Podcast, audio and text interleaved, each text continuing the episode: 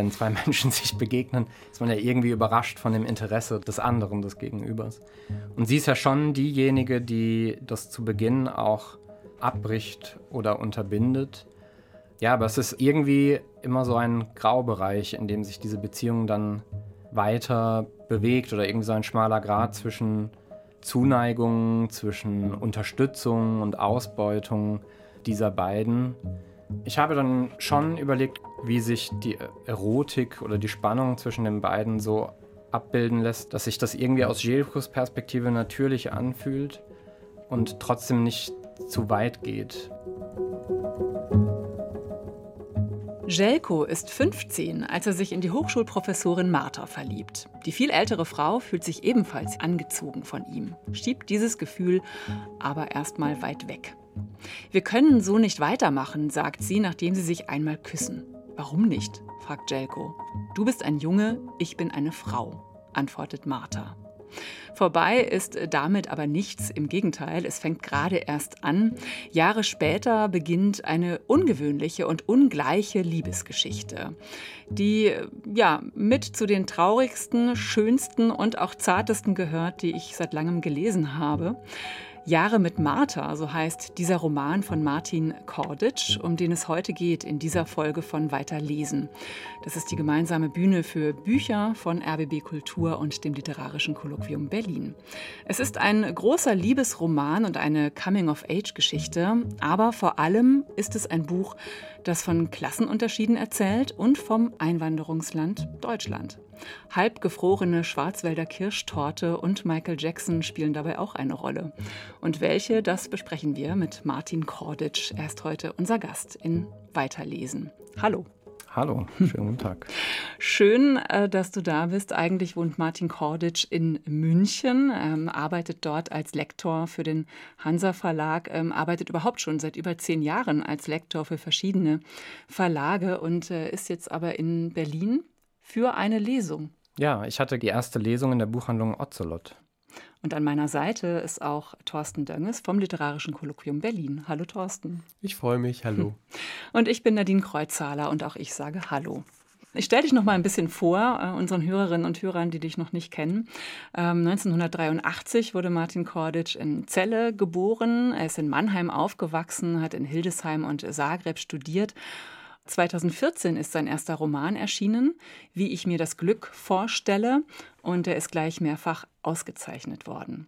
Jahre mit Martha heißt jetzt dieser Roman. Wie viele Jahre ähm, hast du denn mit diesem Buch mit Martha verbracht? Ja, ich habe fünf Jahre an diesem Buch geschrieben. Ich bin ein sehr langsamer Schreiber.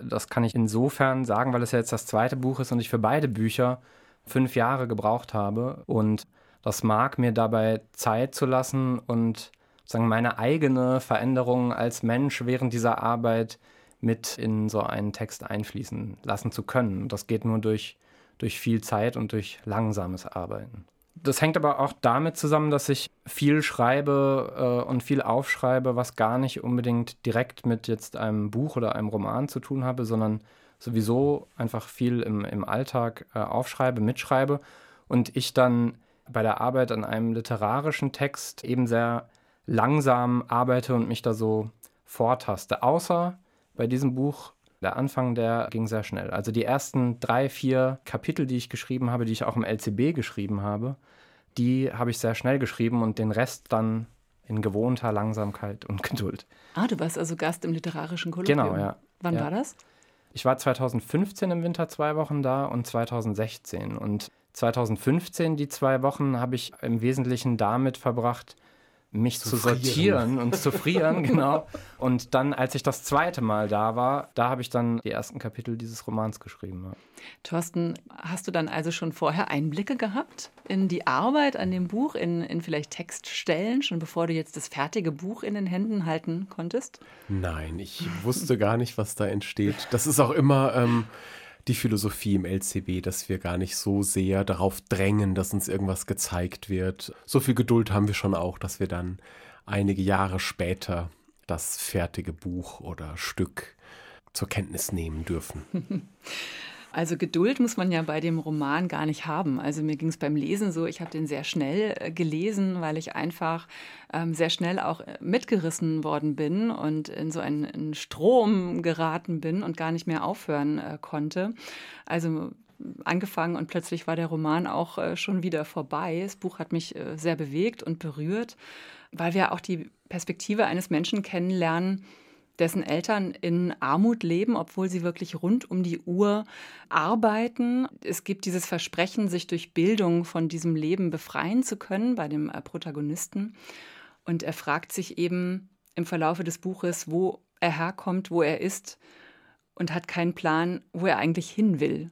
Das war für mich so der Kern. Ähm, ich weiß nicht, was ist dir dann am meisten hängen geblieben, Thorsten? Du hast es vorhin schon ganz schön beschrieben. Also wenn, wenn ich über das Buch äh, reden darf, dann bleibt mir als erstes tatsächlich diese Liebesgeschichte im Kopf, die ich sehr, sehr schön fand. Und ich weiß nicht, vielleicht lest ihr ständig sehr gelungene auch erotische Passagen auf Deutsch, aber ich finde, das gibt es gar nicht so oft. Und das ähm, habe ich in diesem Buch sehr, sehr genossen, dass über die Freuden der Körperlichkeit einfach auch geschrieben werden kann auf Deutsch, dass es gelingt, dass ich dabei bin. Ähm, das fand ich schon wirklich bemerkenswert. Aber auch die anderen Aspekte, die ja mit rein spielen, unbedingt. Also das gesellschaftliche, politische, auch, ja, wo steht Deutschland? Was, was ist in dieser Gesellschaft los? Das ist ja auch sehr wichtig. Aber tatsächlich für mich, äh, ich, ich möchte es bekennen, stand diese Liebesgeschichte im Zentrum. Ich fand es auch sehr bemerkenswert, wie hier Erotik beschrieben wird. Also der echte geschlechtliche Akt, sage ich mal, der passiert ja lange Zeit überhaupt gar nicht, sondern äh, es wird ja nur von Anziehung und Spannung und unglaublicher Erotik äh, geschrieben. Da sprechen wir gleich noch drüber. Mich würde jetzt interessieren, was war denn für dich eigentlich zuerst da beim Schreiben? Also war es da wirklich die Idee der ungleichen Liebesgeschichte oder war es der Drang, über die ungleiche Gesellschaft zu schreiben aus Sicht eines Einwandererkindes? Also ich muss das ein bisschen trennen. Am Anfang würde ich das eigentlich eher als so einen magischen Moment im Schreiben bezeichnen, als ich die ersten drei Sätze geschrieben habe. Das war sehr äh, magisch deshalb, weil es unkontrolliert war. Ich habe nicht vorgehabt, diesen Roman zu schreiben. Und plötzlich standen diese drei Sätze exakt so, wie sie auch heute noch in dem Buch stehen, in dem Word-Dokument. Und ich war dann selbst sehr neugierig, wie ein Roman aussehen würde, der, der jetzt diese Konstellation weitererzählt und weiter erklärt. Und insofern, so rein aus dem Schreiben heraus, war das nicht mit viel Überlegung verbunden im Beginn. Aber natürlich, als ich dann weiter daran gearbeitet habe und mir überlegt habe, welche Geschichte ähm, ist das und was ist die Geschichte von Jelko, da habe ich mir diese Fragen natürlich auch gestellt.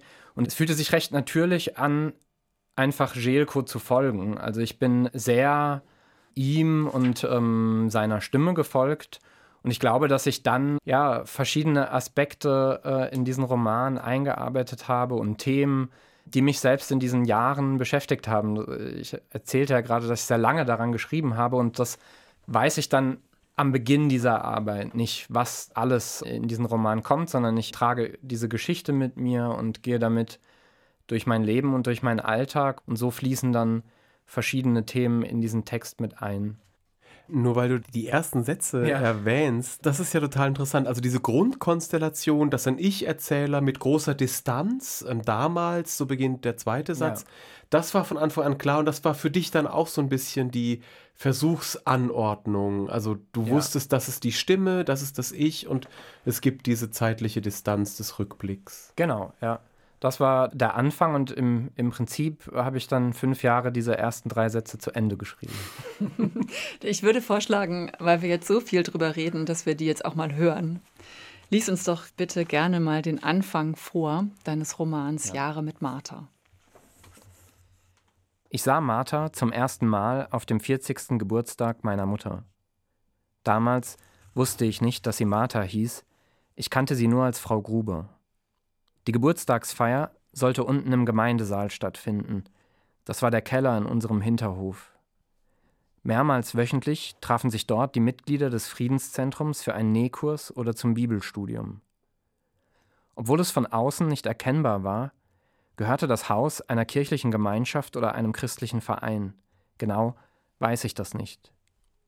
Zwischen vielen anderen braunen Häusern stand es irgendwo in Ludwigshafen. Mein Vater war hier der Hausmeister und meine Mutter die Putzfrau. Für diese Arbeiten bekamen wir eine Zwei-Zimmer-Wohnung im Vorderhaus, in der wir mietfrei wohnen konnten. Mein Vater, meine Mutter, mein großer Bruder Kruno, meine kleine Schwester Ljuba und unser Wellensittich Lothar, der so hieß, weil Lothar Matthäus der beste Fußballer war. Hauptberuflich war mein Vater nicht Hausmeister, sondern Bauarbeiter. Er war immer auf Montage. Zusammen mit meiner Mutter verdiente er zwar so viel Geld, dass ich an Klassenfahrten teilnehmen konnte, dafür habe ich meinen Vater allerdings nur am Wochenende gesehen. Als sein Körper für die Baustelle zu kaputt war und er endlich im Trainingsanzug bei uns im Wohnzimmer saß und Fernsehen guckte, da war ich längst ausgezogen und lebte weit weg in einer anderen Stadt, aber das ist eine Geschichte, die ich später erzählen will. Damals fand ich das alles ganz normal, und an dem Tag, an dem meine Mutter ihren 40. Geburtstag feierte, da saß mein Vater also in Frankfurt in einem Autokran und versetzte Schalungen für die Bahnsteige des neuen Fernbahnhofs am Flughafen. Mein Bruder machte eine Ausbildung zum Industriemechaniker bei der BASF, saß bei einem Cousin in der Autowerkstatt herum oder spielte Fußball für den FC Kroatia Vorderpfalz. Meine Schwester war noch sehr jung. Sie ging in die zweite Klasse oder half meiner Mutter beim Putzen und Kochen. Wenn also unter der Woche in den Räumen des Friedenszentrums etwas repariert werden musste, sprang meist ich als Hausmeister ein. So auch an dem Tag, an dem Martha und ich uns zum ersten Mal begegneten. Dankeschön. Jahre mit Martha, das war der Anfang daraus von Martin Korditsch. Was hat dich denn eigentlich interessiert an dieser Konstellation? Ein 15-jähriger Junge und eine, ja, ich glaube, mehr als doppelt so alte Frau. Ich bin da einfach Jelko gefolgt und sein Blick auf Martha ist der, dass sie alles verkörpert, was er sich wünscht. Also sie ist die Projektionsfläche für seine Sehnsüchte. Sie ist blond, sie ist gebildet, sie ist vermögend, sie hat ein Haus, sie hat Bücher. Sie scheint für ihn irgendwie souverän im, im Leben zu stehen. Und das sind alles Dinge, die ihn anziehen und die er sich auch für sich selbst wünscht. Und für mich ist Martha irgendwie ein Phantom in dieser Konstellation und in dieser Beziehung, weil wir alles nur aus, aus Jelkos Perspektive auch sehen. Also deswegen über ihre Motivation ist eigentlich recht vieles unklar. Man erfährt sie nur in Beziehung zu ihm. Und wenn sie sich auseinandersetzen in ihrer Beziehung, setzen sie sich mit Jelko auseinander. Er weiß gar nicht viel von ihr. Und so bin ich irgendwie dieser Konstellation dieser beiden Menschen gefolgt. Es ist ja auch ein großes Wagnis, ne? Also so eine Konstellation zu erzählen. Ja, das fühlte sich beim Schreiben eigentlich nicht so sehr an. Ich glaube aber, das liegt daran, dass ich beim Schreiben sehr bei mir selbst bin und noch nicht so wirklich darüber nachdenke, wie das dann als fertiger Text ist, sondern da überwiegt eigentlich die Freude an der Produktion und am, am Arbeiten. Deswegen fühlte sich das beim Schreiben nicht so an. Und ich glaube, das hängt auch mit Jelkos Perspektive zusammen oder mit diesem rückblickenden Erzählen, weil er irgendwie so seine Jahre, seine Beziehungen sich selbst aufräumt in diesem Text und dieses Sortieren und Aufräumen irgendwie eine Art von Ehrlichkeit mit sich selbst erfordert. Und ich glaube, dadurch, dass ich immer nah an Jelko war und aus Jelkos Sicht diese Geschichte erzähle, fühlte sich das nie wie ein Wagnis an, weil dieses intime Erzählen was sehr Privates ist, was, was diese Erzählerfigur macht. Also was ich auch schön fand, war, dass durch diese Perspektive, die er dann hat, auch Jahre später diese Martha ja doch durchscheint. Also ich habe ähm, nur gerade geguckt, die mhm. erste Begegnung bei ihr zu Hause in Heidelberg, in diesem schönen Anwesen mit den vielen Büchern und dem großen Garten und dem Pool. Da steht sie dann vor ihm und sagt, ähm, ich versuche dir zu gefallen, das kostet Kraft, als, als sie irgendwie gähnt und er sich fragt, ob sie müde sei. Also er ist 15 und das fand ich so schön, dass auch ihre ganze Verwirrung und mhm. Ratlosigkeit mhm. da ja doch durchscheint. Also dass sie gar nicht genau weiß, was mit ihr geschieht. Vielleicht noch weniger als er, der mhm. da mit 15 ist und einfach neugierig und, und sich umguckt. Was die ganze Geschichte ja auch nochmal auflädt oder so interessant macht, ist ja auch, da ist eben dieser 15-Jährige, da ist diese viel, viel ältere Frau, dann haben sie äh, so einen Sommerabend, ähm, sie nimmt ihn mit in die Oper, führt ihn also so ein bisschen so in die kulturelle Welt ein, in diese Bildungswelt. Und danach äh, streifen sie durch die Nacht wie Teenager, so auf dem Fahrrad, holen sich Eis an der Tankstelle, brechen in ein Schwimmbad ein und küssen sich dann da. Und danach bricht aber diese Beziehung, die er da hätte anfangen können, dieses körperliche bricht er dann erstmal ab. Das geht ja dann erst wieder los, als er schon studiert. Und äh, da fangen sie dann an, tatsächlich sich nochmal zu treffen und nochmal auf einer anderen Ebene miteinander in Berührung zu kommen. Ne? Also beide sind ja irgendwie, oder so wie das eigentlich immer ist, wenn man, wenn zwei Menschen sich begegnen, ist man ja irgendwie überrascht von dem Interesse des anderen, des Gegenübers. Und sie ist ja schon diejenige, die das zu Beginn auch dann nach diesem ersten Sommer und nach diesem ersten Kuss abbricht oder unterbindet. Es ist irgendwie immer so ein Graubereich, in dem sich diese Beziehung dann weiter bewegt oder irgendwie so ein schmaler Grad zwischen Zuneigung, zwischen Unterstützung und Ausbeutung dieser beiden. Ja, und ich, wenn ich da kurz mal einhaken ja. darf, ich glaube, es ist auch wichtig, dass sie diese Beziehung da abbricht, weil am Anfang ja, ja schon man sich auch denkt, so, oh, das mh, hm, wird jetzt ein bisschen unangenehm, also wird jetzt unangenehm, so eine ältere Frau mit einem 15-jährigen Jungen, auch wenn er natürlich auch heillos in sie verliebt ist, aber das ist ja schon ein Ungleichgewicht, was dann schon wieder nah an Missbrauch kommt, ja, und ja. dann äh, ist man eigentlich auch als Leserin so ein bisschen erleichtert, dass das dann erstmal in so ein anderes Fahrwasser kommt. Ich weiß nicht, war das auch eine Überlegung? Ich meine, du hast ja gerade gesagt, du machst dir solche Gedanken nicht beim Schreiben, aber kann man das so ausblenden? Nein, ich habe schon überlegt, gerade auch in diesen Anfangskapiteln, wie sich da die Erotik oder die Spannung zwischen den beiden so abbilden lässt, dass sich das irgendwie aus Jelkos Perspektive natürlich anfühlt und trotzdem nicht zu weit geht. Ich glaube schon, also wenn Jelko ein guten Freund hätte oder gute Freunde hätte oder wenn ich sein guter Freund wäre, würde ich ihm sehr von dieser Beziehung abraten. Für mich war eigentlich diese Beziehung beim Schreiben zwischen Jelko und Martha immer so, dass sie unklar ist, also es unklar ist, wie man sie eigentlich bewertet.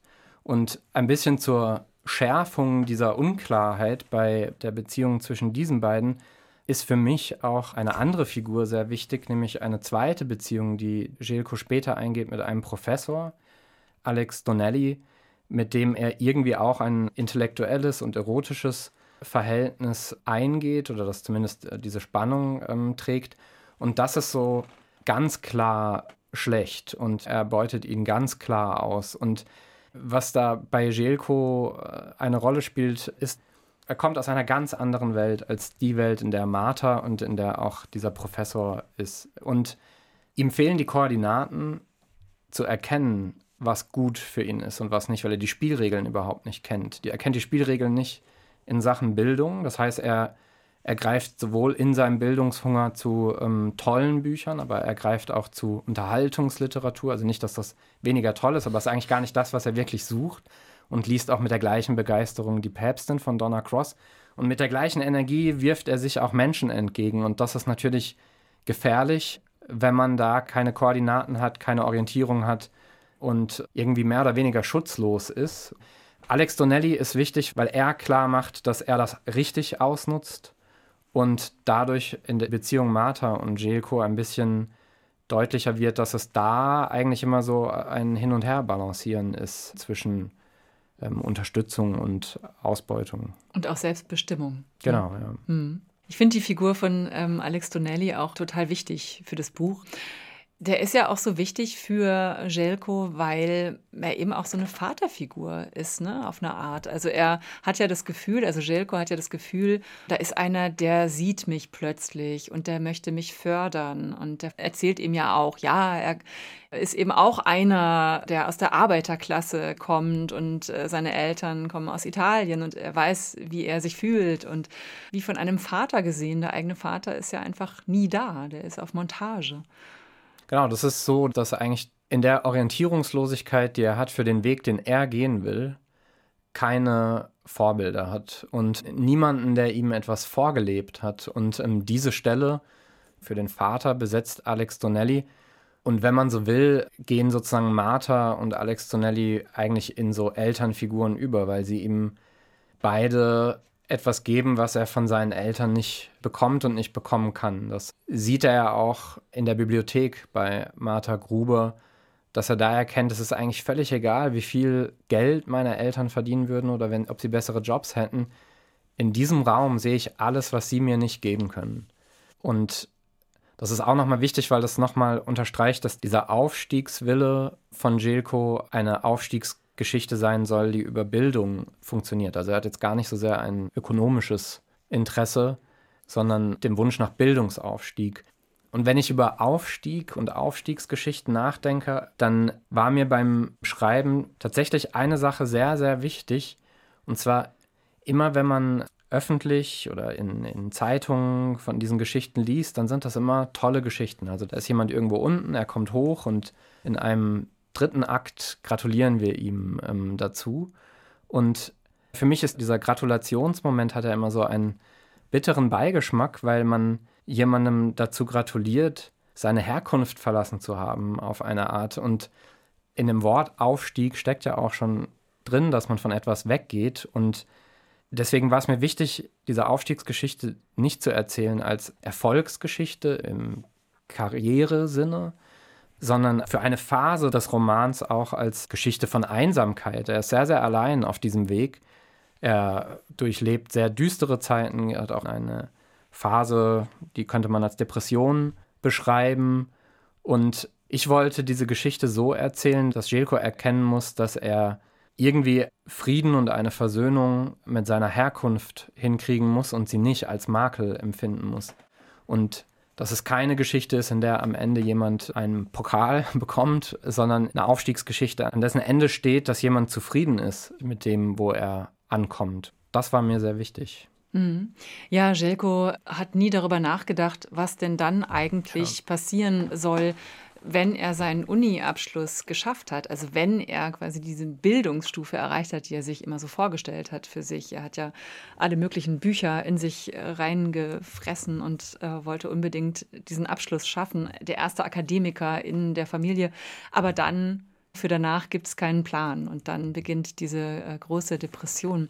Und da bekommt eben dieses Buch ja auch nochmal eine andere Ebene und eine andere Perspektive. Da geht es dann eben auch verstärkt um diese Fragen, was mache ich mit meiner Herkunft, mit all dem, was da noch so mitschwingt, mit der Vergangenheit, mit diesem ganzen Paket, was ich mittrage. Die Eltern, die hergekommen sind ins Land als sogenannte Gastarbeiter, mhm. die arbeiten, bis sie umfallen und dann eben die Kinder, was machen die mit dieser ganzen Geschichte, wo gehöre ich hin? und so weiter. Jetzt hast du vorhin erzählt, dass du beim Schreiben oft Jahre das Buch mit dir herumträgst und dass du dich auch im Laufe dieser Jahre, die du das Buch schreibst, veränderst und das mit einfließen lässt. Gab es denn da auch so Momente, also wo du dachtest, diese Geschichte muss jetzt diese Richtung kriegen? Gab es da irgendetwas, was dich in den Jahren besonders beschäftigt hat? Es ist dann eher so, dass ich bei der Romanarbeit mich daran erinnere, was mich im Alltag mal beschäftigt hat oder was ich mir irgendwann mal ähm, aufgeschrieben habe und dann verbinde ich das mit der Figur und stelle fest, das eignet sich sehr für Jelko. Ein Beispiel ist das Containern. In ein, zwei Kapiteln streift er nachts durch die Stadt und öffnet Mülltonnen und schaut da hinein. Das war zum Beispiel etwas, was ich als ich neu nach München gezogen bin, so ein bisschen gemacht habe, um die Stadt kennenzulernen und bin nachts durch die Stadt gefahren und habe bei verschiedenen Supermärkten mir die Mülltonnen angeschaut, was da drin ist. Und habe aber in dem Moment, als ich das gemacht habe, die literarische Qualität des Containerns noch nicht gesehen, sondern als ich dann mit Jelko irgendwie weiter äh, den Weg beschritten habe im Roman, habe ich irgendwann festgestellt, dass in seiner Phase der Depression dieses nachts äh, durch die Straßen ziehen und in diesen Tonnen etwas zu sehen, nämlich den Abfall der Gesellschaft, der aber überhaupt kein Abfall ist, sondern der voll funktionstüchtig ist und dass da in diesen Tonnen Dinge sind, für die seine Eltern gespart und hart gearbeitet haben und dass da einfach liegt und eigentlich frisch ist. Und diese Unfassbarkeit, die habe ich dann ihm gegeben und ihn erleben lassen. Genauso erzählst du, und da möchte ich jetzt mal auf die Schwarzwälder Kirschtorte zu sprechen kommen, die ich ja am Anfang schon erwähnt habe. Genauso lässt du ähm, so eine Episode mit einfließen. Die Mutter von Jelko backt wahnsinnig viel bosnisch-herzegowinisches Gebäck und steckt da viel Zeit und Arbeit rein und produziert wahnsinnig leckeres, tolles Gebäck und Kuchen und so weiter. Und wenn dann aber die feine Frau Gruber zu Besuch kommt aus Heidelberg, aus dem Villenviertel, für die sie putzt, dann kauft sie lieber eine Schwarzwälder Kirschtorte im Supermarkt, tiefgefroren und serviert die. Wie ist diese Geschichte zu dir gekommen? Ehrlich gesagt weiß ich das nicht. ähm, die, die, die, ich habe mich irgendwie dunkel an Zeiten meiner Kindheit erinnert, äh, wo auf Familienfesten manchmal so äh, gefrorene Torten da waren und eben ganz viel frisch gebackenes. Und mehr als dass es da einen realistischen Bezug oder Hintergrund zu gibt aus meiner Familie, fand ich Schwarzwälder Kirschtorte, eine halbgefrorene Schwarzwälder Kirschtorte als Metapher ganz schön und als literarisches Bild, dass sie eben, wenn Frau Gruber kommt, diese Torte aus der Tiefkühltruhe holt, obwohl sie viel bessere, tollere äh, Sachen nebendran stehen haben.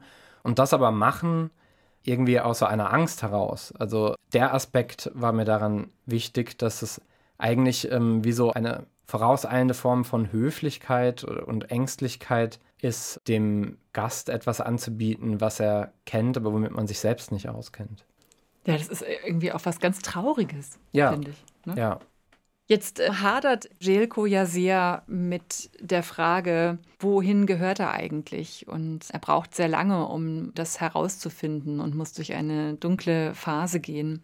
Mitten im Roman gehen wir mit ihm dahin wo sein Vater oder seine Familie mhm. herkommt, nämlich äh, nach äh, Bosnien-Herzegowina. Und zwar ist er gerade mit Martha auf einer Segeltour, auf einem Segelboot. Sie haben gerade zum ersten Mal tatsächlich auch miteinander geschlafen und da bekommt äh, Jelko eben eine Nachricht, eine kurze, sehr kurze Nachricht aufs Handy geschickt von seiner Schwester. Da steht einfach nur, Dedo ist gestorben. Also mhm. sein Großvater ist gestorben. Eine äh, wahnsinnige Maschinerie setzt sich da in Gang, äh, wird ausgelöst bei all den Verwandten, die überall auf der Welt verteilt sind äh, von diesem Großvater, nämlich was genau wird da in Gang gesetzt? Naja, da wird in Gang gesetzt, dass alle kommen. Ähm, der Großvater ist nicht nur der Älteste der Familie, sondern auch in dem Fall der Älteste des Dorfes. Und ja, das ist der Moment, in dem die Familie zusammenkommt und für ihn persönlich, für Jelko im Roman, ist das ein Moment, in dem er sich schon weit entfernt hat von zu Hause und in der tatsächlichen Situation maximal weit weg, weil er gerade auf einem Segelboot im Watt liegt und nicht mal Wasser da ist, um wegfahren zu können. Und er über dieses Ereignis und über das Abstimmen der Familienmitglieder, ähm, wie man jetzt für jeden das organisieren kann, dorthin zu kommen, ja, seine Familie wieder spürt. Und dann passiert auch genau das. Sie fahren zusammen ähm, nach Bosnien-Herzegowina, weil das die einzige Möglichkeit ist, so schnell wie möglich dort hinzukommen, weil die Beerdigung dort direkt am nächsten Tag stattfindet. Und so fahren sie dann durch die Nacht nach mit, Bosnien. Mit Marthas Auto. Also sie bietet ihm an zu fahren und dann ähm, fahren sie dorthin und sind dann dort zusammen. Und äh, würde ich vorschlagen, dass wir nochmal in den Text reinhören. Ja. Du hast noch eine zweite Lesung äh, mitgebracht und die spielt eben dort in dem Bergdorf, wo Jelkos Familie herkommt, einen Tag nach der Beerdigung des Großvaters. Ich erzählte Martha, wie ich hier in den großen Ferien Basketball gespielt und so wenig mit Granaten gerechnet hatte, dass ich das erste Grummeln noch für ein entferntes Gewitter hielt. Erst, als mit dem zweiten und deutlich lauteren Wummern die anderen Kinder unser Spiel unterbrachen und nach einer kurzen Diskussion über den wolkenlosen Himmel beschlossen, dass wir alle irgendwo in ein Haus müssten, verstand ich, was passierte. Wir waren elf Kinder, das älteste vierzehn, das kleinste vielleicht zweieinhalb, Mädchen und Jungen. Ich nahm Juba an die Hand und machte, was die anderen Kinder machten. Ich kann mich nicht erinnern, dass jemand von uns Angst hatte, wir achteten aufeinander und rannten als Gruppe geschlossen bis zum nächsten Hof, wo eine Baba schon am Tor auf uns wartete und uns alle hereinließ. Elf Kinder und eine Oma, so saßen wir den restlichen Tag über zusammen in einer Küche und warteten. Wir ließen die Rollläden herunter und übernahmen das Haus. Von den zwei Kovacevic-Familien, die hier lebten, war nur die Baba da. Es war, als gäbe es keine Erwachsenen mehr. Ich habe den weiteren Nachmittag als lustig und aufregend in Erinnerung. Die Baba saß auf einem Stuhl an der Wand und die älteren Mädchen holten Lippenstifte und Nagellack aus dem Badezimmer und schminkten zuerst sich und dann die kleineren Mädchen, auch Ljuba. Bald sahen sie alle aus wie Madonna. Einer der älteren Cousins holte von irgendwoher aus dem Haus ein Gewehr und stellte sich damit an ein Fenster, guckte durch die Schlitze des Rollladens hinaus und kündigte an, jeden zu erschießen, der am Haus vorbeikommen sollte und nicht Kovacevic heiße. Als wir Hunger bekamen, schälten die Mädchen Kartoffeln und machten ein großes Blech mit Backkartoffeln und Ketchup für alle. Wir spielten Mau Mau. Wir tranken Mirinda aus Bierkrügen und zockten. Der Verlierer musste einen Krug voll Brunnenwasser trinken, bis ihm schlecht wurde. Und immer, wenn wir während des Mau Mau-Spiels eine Detonation hörten, sagte der kleine Cousin mit der krächzenden Stimme: Geh in die Fotze deiner Mutter oder ein Köter soll deinen Gott ficken oder ich ficke die Fotze der Mutter von Jesus. Und erst als er sagte, ich ficke Pfarrer Ahnte auf dem Grab, schritt die Baba zum ersten und einzigen Mal an diesem Tag ein, beugte sich auf ihrem Stuhl an der Wand ein Stück nach vorne, und mein kleiner Cousin bekam einen Weidenzweig über Wange und Mund gezogen, den die Baba die ganze Zeit schon in der Hand gehalten hatte, als würde sie auf Kühe aufpassen. Das Geräusch war fies. Dass mein Cousin doch nur ein kleines Kind war, zeigte sich darin, dass er vor Schreck anfing zu weinen. Es war diese Geschichte, die ich Martha erzählte, als wir dort im Gestrüpp standen, und als ich merkte, dass Martha mir ihre Anteilnahme und ihr Mitleid zum Ausdruck bringen wollte, wurde mir ganz unwohl. Mich selbst verunsicherte diese Geschichte nicht. Sie war aufregend und erzählenswert, aber es war für mich keine schlechte Erinnerung, die ich an jenen Tag hatte. Erst durch Marthas Reaktion verschob sich etwas. Nach so vielen Jahren sah ich zum ersten Mal, dass die Granaten, die wir an dem Tag gehört hatten, auch jedem einzelnen von uns Kindern gegolten hatten. Jemand hatte uns töten wollen, wirklich uns. Damals hatten wir uns darüber lustig gemacht, dass diejenigen, die diese Granaten abfeuerten, zu dumm seien, um unser Dorf zu treffen. Alles an dem Tag war rechts und links an uns vorbei und über uns hinweggegangen. Vielen Dank, Martin Korditsch, noch einmal mit einem Auszug aus seinem Roman Jahre mit Martha. Hier zeigt Jelko Martha das Dorf, wo er auch als Kind lange Sommerferien äh, verbracht hat, auch während des Krieges. Was ich auffällig finde im Text, es heißt, erst durch Marthas Reaktion verschob sich etwas. Also das heißt, er steht hier in dem Dorf, wo er als Kind ganz oft war, von dem er sich jetzt ganz weit entfernt hat und beschreibt, dass er durch den Blick, durch den anderen Blick, also durch ihren Blick jetzt nochmal etwas anders wahrnimmt. Wie genau kam es zu dieser Perspektive? Ich finde, das, das ist ja das Schöne an Beziehungen überhaupt, eigentlich mit jedem Menschen, dass wenn man zusammen was erlebt und jeder sich selbst mitbringt, man unterschiedliche Dinge sieht und oft durch die Anwesenheit eines anderen einem das erst bewusst wird. Und in Bezug jetzt auf diese Erfahrung, die Jelko da macht, die teilen wir insofern oder die kann ich nachfühlen, nachempfinden, weil ich das selbst manchmal bei Reisen nach Bosnien-Herzegowina hatte, wenn ich Freunde oder Freundinnen dabei hatte. Ähm, Dein Vater kommt von, von genau, dort, mein, ne? mein Vater ist Kroate aus Bosnien-Herzegowina und kommt aus einem kleinen Dorf in der Nähe von Mostar, einer Stadt, die auch sehr vom Krieg betroffen war und bis heute auch davon gezeichnet ist. Und ich war da mal mit einer Freundin und äh, wollte ihr verschiedene Orte zeigen. Und wir sind dann auch nach Mostar gefahren und ich habe das Auto abgestellt und wir liefen dann rum und dann sagte sie plötzlich, kannst du mal aufhören, so schnell zu gehen? Und durch diese Nachfrage ist mir das erst aufgefallen, dass ich total angespannt bin und schneller gehe in dieser Stadt, was irgendwie einfach nur durch die vielen Geschichten, ich, ich konnte nicht als Tourist oder mit so einem touristischen Blick durch die Stadt gehen und durch sie und durch die Freundin, mit der ich da war, habe ich das wieder gelernt, entspannter durch diese Stadt zu gehen. Und diese Erfahrung, gerade wenn es so wirklich jetzt um ein anderes Land geht und um, um andere Erfahrungen, die man wirklich gar nicht miteinander teilt, da war mir durch das eigene Erleben klar und war mir wichtig, dass auch Jelko und Martha diesen Moment des Perspektivwechsels erleben müssen, wenn sie dorthin fahren. Mhm.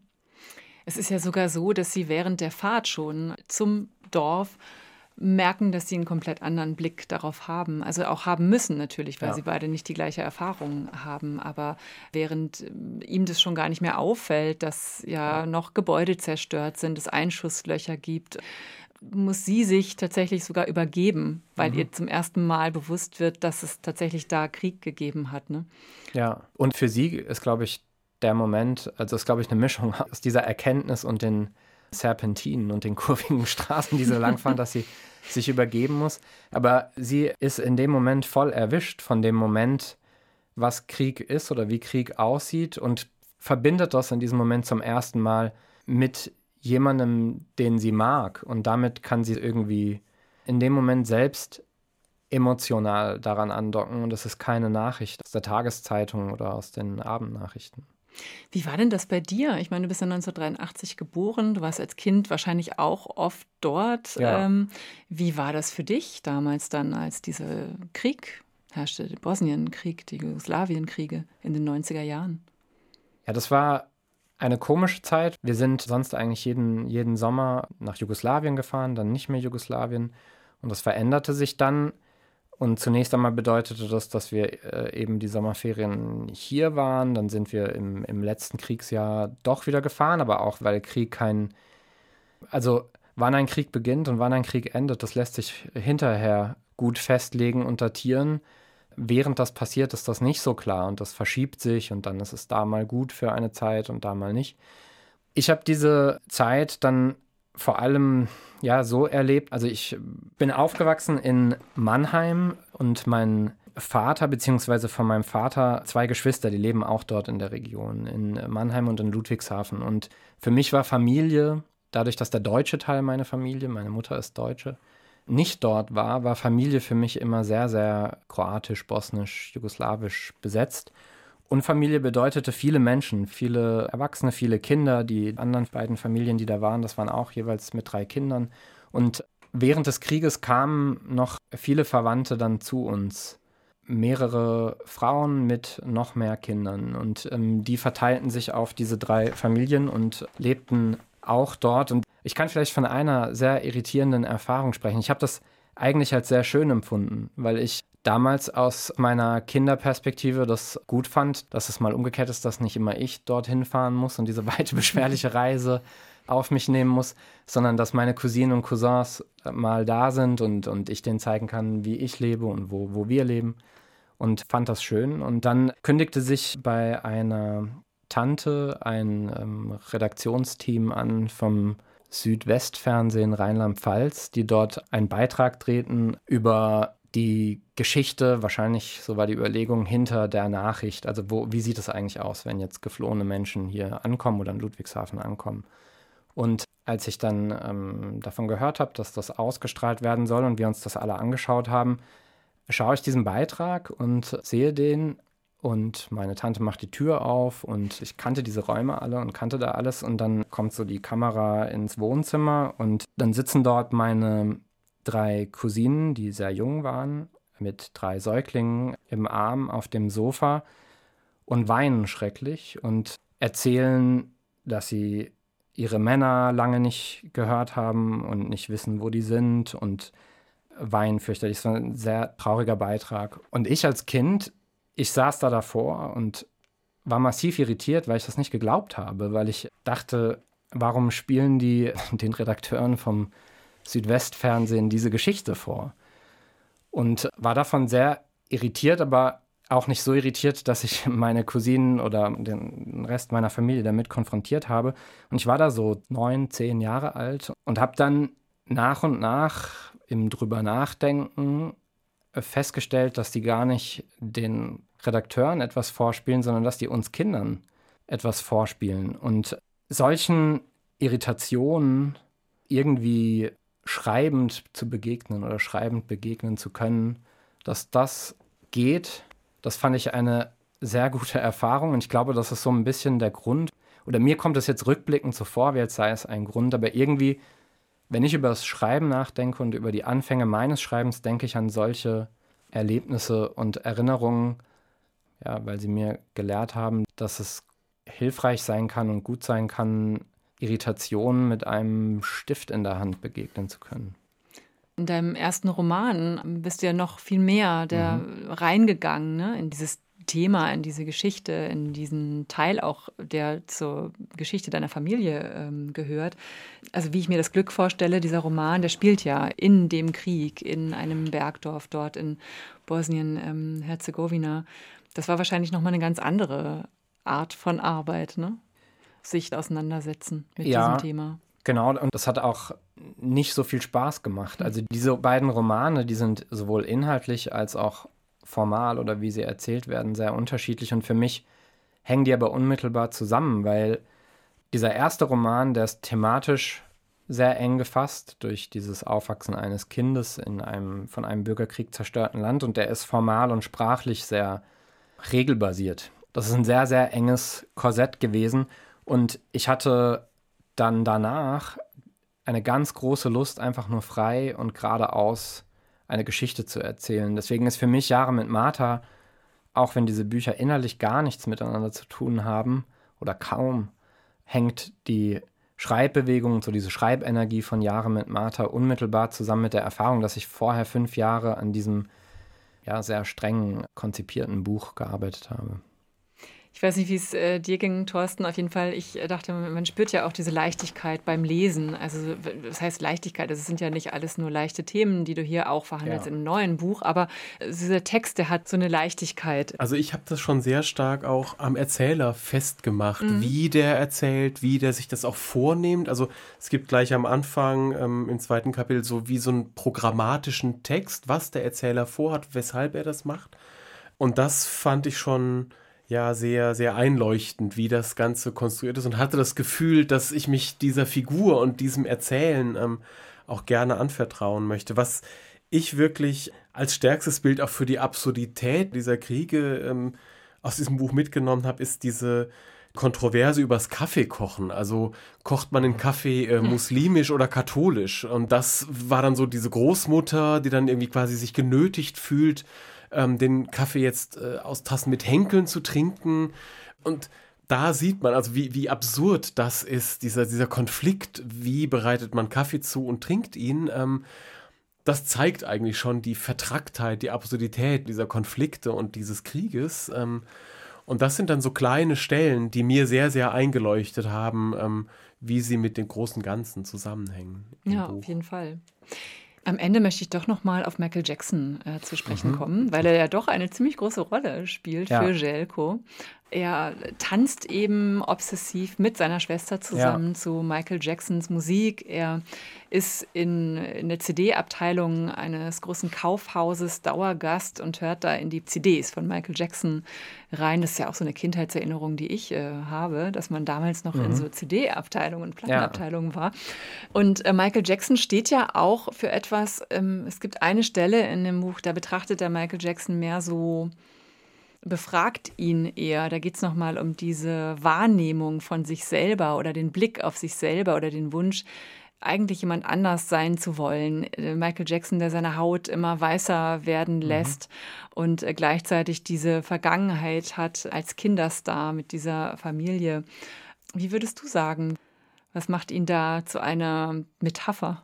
Alles, was Michael Jackson verkörpert, tatsächlich. Also die ganze Transformation, die er äußerlich durchmacht, das Auflösen von Geschlecht äh, unter einer klaren Zuordnung und ja, auch Aspekte von Missbrauch, die in ihm als Metapher ähm, in verschiedener Hinsicht da sind.